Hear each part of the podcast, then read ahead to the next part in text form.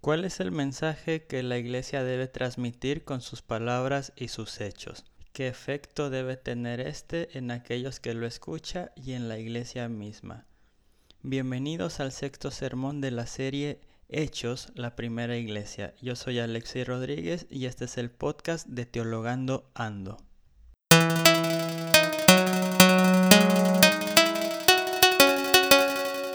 Ya en las semanas pasadas hemos hablado de lo que es una iglesia, cómo se conforma la iglesia, que la iglesia no depende de los hombres, sino del Espíritu Santo.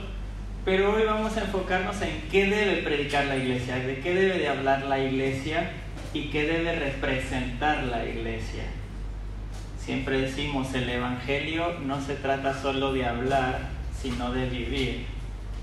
Y en la segunda parte del discurso del apóstol Pedro, que estuvimos leyendo la semana pasada, va a contestar a tres preguntas que yo me quiero hacer el día de hoy. Primero, ¿qué debe hablar la iglesia? ¿Qué debe predicar la iglesia para ser una iglesia? ¿Qué reacción debe producir este evangelio? ¿Y cómo eso afecta a la vida de la iglesia en sí? Tres preguntas que el apóstol Pedro nos va a contestar el día de hoy. Vamos a Hechos, capítulo 2, versículo 22.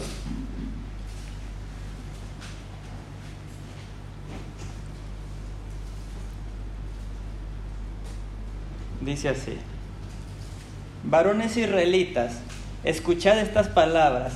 Jesús el Nazareno, varón confirmado por Dios entre vosotros, con milagros, prodigios y señales que Dios hizo en medio vuestro a través de él, tal como vosotros mismos sabéis, a este, entregado por el plan predeterminado y el previo conocimiento de Dios, clavasteis en una cruz por manos de impíos y le matasteis a quien Dios resucitó poniendo fin a la agonía de la muerte, puesto que no era posible que él quedara bajo el dominio de ella.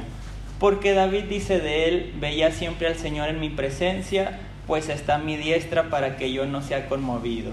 Por lo cual mi corazón se alegró y mi lengua se regocijó, y aún hasta mi carne descansará en esperanza. Pues tú no abandonarás mi alma en el Hades, ni permitirás que tu santo vea corrupción me has hecho conocer los caminos de la vida, me llenarás de gozo con tu presencia.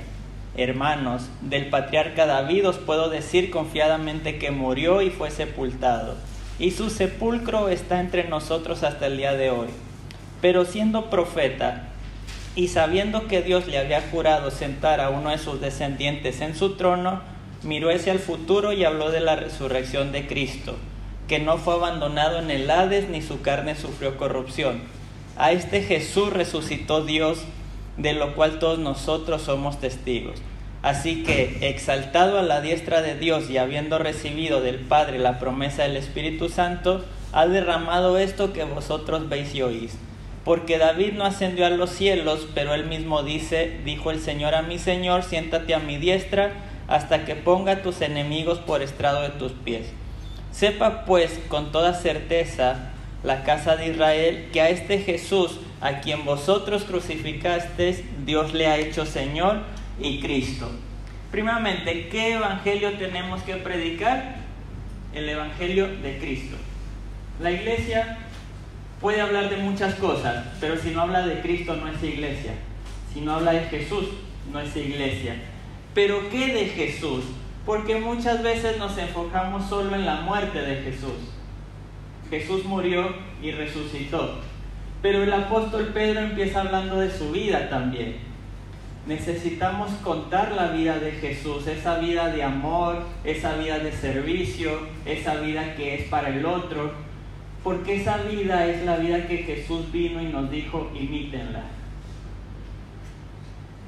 No se trata solo de creer en Jesús, se trata de vivir como Jesús. Ese Jesús que estuvo, que vivió, que Dios lo confirmó con milagros, con poderes, con sanidades. Ese Jesús nos dice, vivan como yo viví, anden como yo anduve, caminen como yo caminé, sean guiados por el Espíritu Santo como yo fui guiado por el Espíritu Santo. Confíen en su poder como yo confié en su poder. Confíen y, y, valoren la voluntad del Padre como yo viví para cumplirla.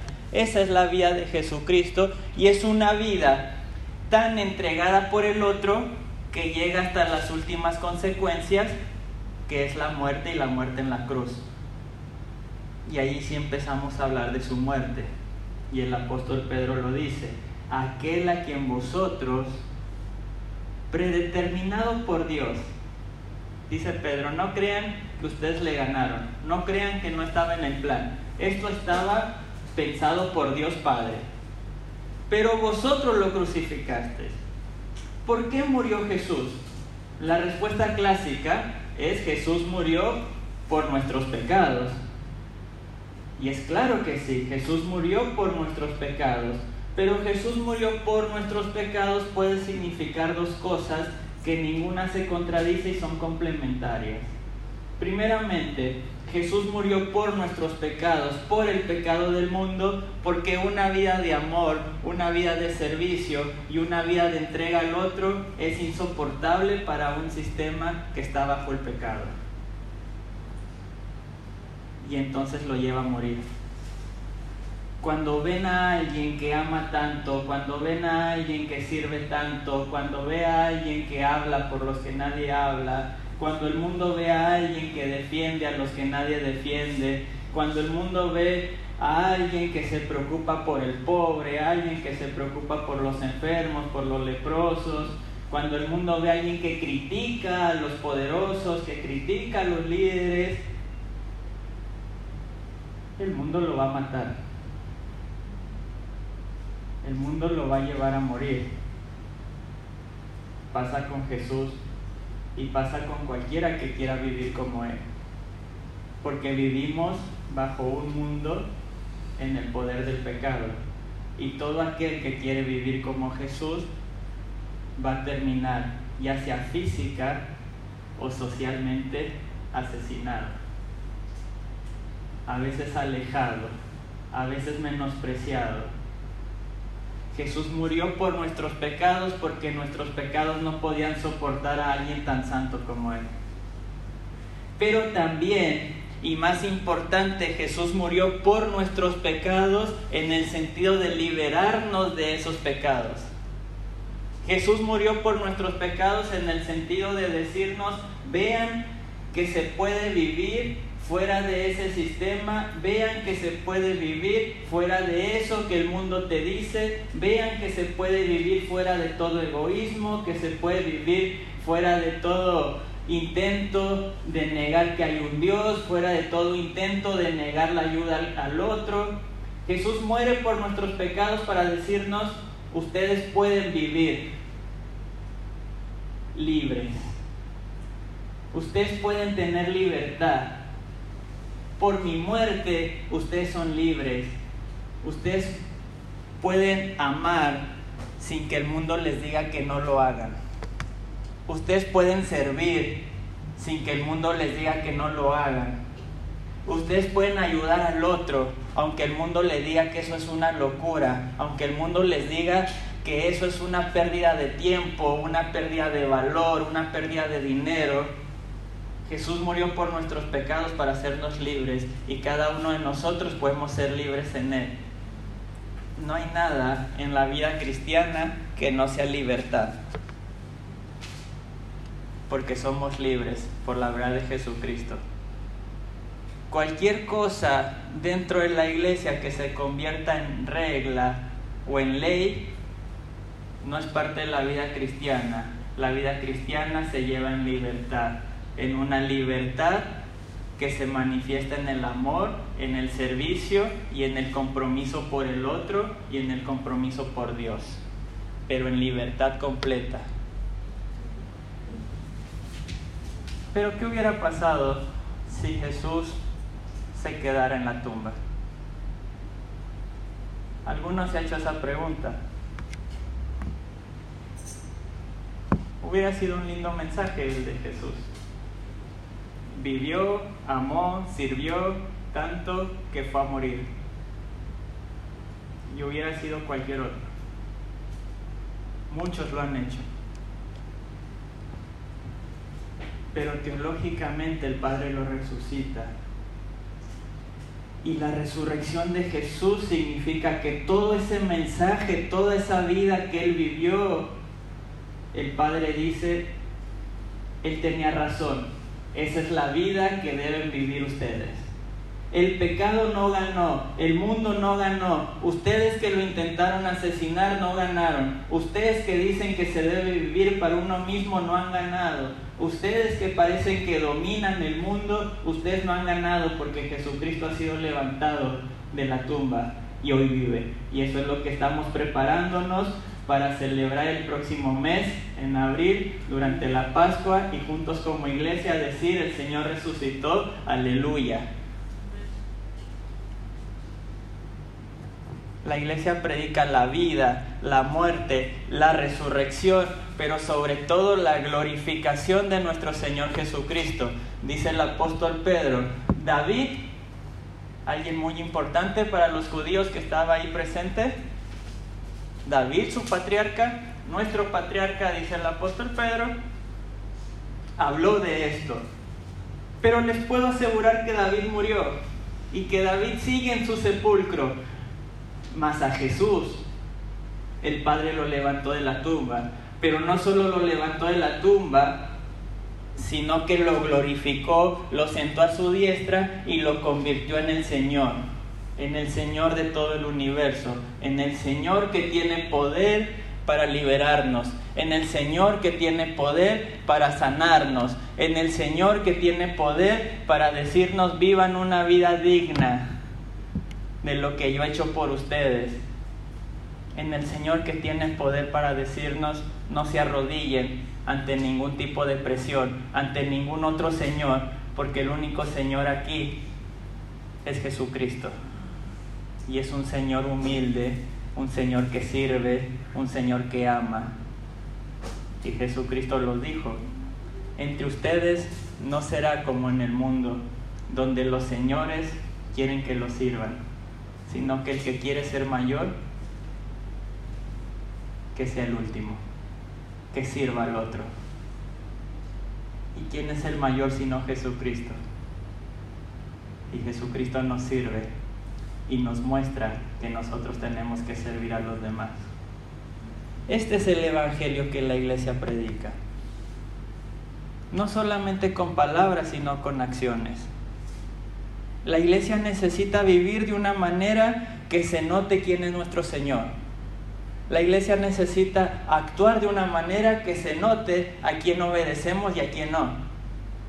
La iglesia y cada uno de los miembros de la iglesia necesitan actuar de una manera en la que el mundo vea que nosotros tenemos otro Señor, que nosotros imitamos a otro, que nosotros no seguimos a los modelos de hoy en día, nosotros no seguimos a los influencers que buscan tener, vestirlo mejor, tenerlo mejor, hacerlo mejor, ser exitosos en todo, que no les importa a los demás. Nosotros seguimos a Jesucristo y Jesucristo es este Dios que siendo forma de Dios se rebajó y se hizo siervo y fue a morir y muerte de cruz. Ese es el ejemplo que sigue la iglesia. Y dice, versículo 37, al oír esto, compungidos de corazón dijeron a Pedro y a los demás apóstoles, hermanos, ¿qué haremos? El Evangelio que la iglesia predica necesita levantar interrogantes, necesita causar una reacción de aquel que lo escucha, una reacción de nosotros. Hermanos, ¿qué haremos? dicen los judíos, porque Pedro los acusó de asesinar a Cristo. Cada uno de nosotros con nuestros pecados participa de la muerte de Jesucristo. Y lo único que podemos hacer es decir, hermano, ¿qué haremos? ¿Qué vamos a hacer? Si a ese que nosotros menospreciamos siendo parte del mundo, a ese que el mundo menospreció, Dios lo puso como Señor, ¿qué vamos a hacer? ¿Qué vas a hacer tú? ¿Qué voy a hacer yo? Y Pedro les dice, arrepentíos, y sed bautizados cada uno de vosotros en el nombre de Jesucristo para perdón de pecados y recibiréis el don del Espíritu Santo. Ese Jesús que vivió, murió, resucitó y es glorificado, nos pide que nos arrepintamos de nuestra vida. ¿Qué es arrepentirse? Es dar un giro total a nuestra vida. Es cambiar la dirección de hacia dónde vamos. Cada uno de nosotros, o a lo mejor no, a lo mejor sí. Yo, por ejemplo, a principio de año, digo, ¿hacia dónde voy a ir este año? Y a veces el Señor Jesucristo dice, arrepentirse es cambiar completamente la dirección. Cada uno de nosotros fuimos partícipes de la muerte de Jesucristo, pero cada uno de nosotros tenemos la oportunidad de arrepentirnos y creer en el nombre de nuestro Salvador. Arrepentíos y sed bautizados cada uno de vosotros en el nombre de Jesucristo para perdón de vuestros pecados y recibiréis el don del Espíritu Santo. ¿Qué es el bautizo sino la confesión pública de que creemos en Jesucristo como nuestro Señor? No es algo mágico, es declarar ante el mundo, yo creo en Jesucristo y a Él le voy a servir. Y entonces dice, recibirán el perdón de pecados y recibiréis el don del Espíritu Santo, que como ya lo hemos dicho en todo el libro de Hechos, el don del Espíritu Santo, que es la oportunidad de dar testimonio sobre la resurrección de Jesucristo.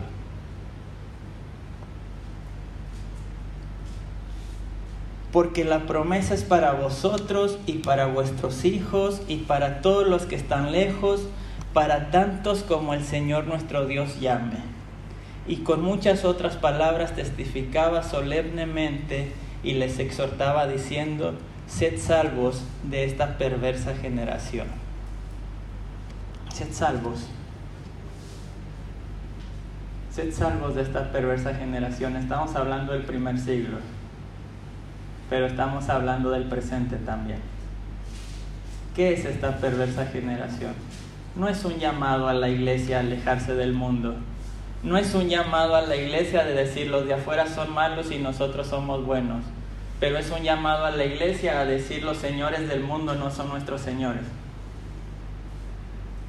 Es un llamado a la iglesia de decir los valores que mueven a los demás no son los valores que me mueven a mí, porque los valores que nos mueven a nosotros son los valores de nuestro Señor Jesucristo. Entonces los que habían recibido su palabra fueron bautizados y se añadieron aquel día como tres mil almas y se dedicaban continuamente a las enseñanzas de los apóstoles, a la comunión, al partimiento del pan y a la oración. ¿Cómo afecta este Evangelio a la comunidad cristiana? ¿Cuál es el Evangelio? Jesucristo. ¿Qué efecto causa? arrepentimiento y salvación.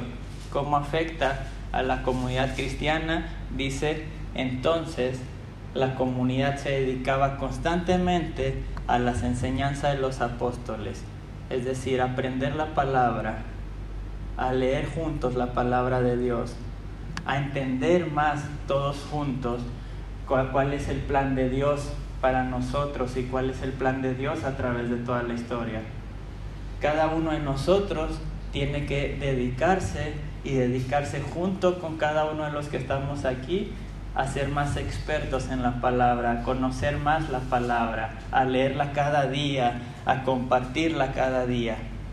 Pero no solamente eso, sino dice a la comunión y al partimiento del pan. Estar juntos, celebrar juntos, llorar juntos, ayudarse juntos. Si se predica el Evangelio de Jesucristo, todos nos convertimos en una familia. Y qué felicidad es cuando la iglesia es una familia. Qué felicidad fue, por ejemplo, el viernes. Me encantó estar celebrando con Celia su cumpleaños. Qué felicidad es cuando sabemos que alguien nos necesita y estamos presentes. Pero también qué lindo cuando sabemos que alguien está llorando y lo podemos acompañar y llorar con ellos. Y al partimiento del pan, que es lo que vamos a llevar a cabo, la Santa Cena, la comunión con el Señor. Cuando compartimos el pan, cuando tomamos la Santa Cena, lo que estamos diciendo es, somos una familia en Jesucristo. Todos estamos compartiendo simbólicamente del cuerpo y la sangre de nuestro Señor Jesucristo. Y eso nos hace una familia. Y por último, a la oración. Me da gusto, hermanos, que cada vez nos juntamos un poquito más los miércoles. Me da gusto que cada vez hay más gente preocupada por orar. Que oremos en nuestra casa, que compartamos las peticiones de oración, porque una iglesia no puede sobrevivir si no hay oración. Un ministerio no puede existir si no hay esto es todo por hoy amigos, como siempre espero haber sido de bendición y les doy las gracias a todos los que se han suscrito al canal, tanto en el podcast como en el blog y les sigo invitando a que lo hagan a los que no lo han hecho. Gracias por su apoyo, por sus oraciones y hasta la próxima.